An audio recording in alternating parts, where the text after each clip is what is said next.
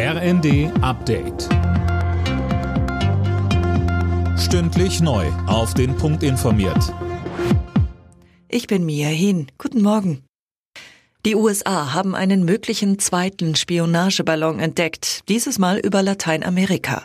Das US-Verteidigungsministerium geht davon aus, dass es sich um einen chinesischen Ballon handelt.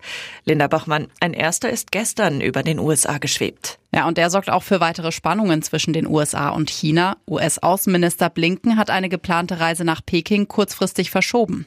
Die USA gehen davon aus, dass mit dem Ballon Atomwaffenstützpunkte ausgekundschaftet werden sollten. China bestreitet das und spricht von einem Forschungsballon, der vom Kurs abgekommen ist.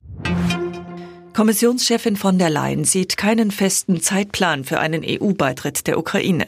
Beim Gipfeltreffen in Kiew bekräftigte sie, bevor verhandelt werden kann, müsse die Ukraine einige Voraussetzungen erfüllen. Dazu zählt etwa ein stärkeres Vorgehen gegen Korruption. Auch für russische Erdölprodukte gelten künftig Preisobergrenzen. Darauf haben sich die EU, die G7 und Australien geeinigt. Mehr von Jana Klonikowski. Demnach sollen für Diesel und Kerosin aus Russland ab morgen künftig maximal 100 US-Dollar pro Barrel gezahlt werden und damit rund 10 Dollar weniger als der aktuelle Marktpreis.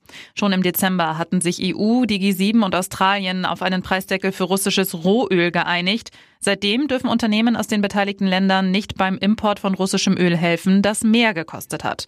Und so soll es jetzt auch bei den Ölprodukten laufen. Im Freitagsspiel der Fußball-Bundesliga hat der FC Augsburg gegen Bayer Leverkusen gewonnen.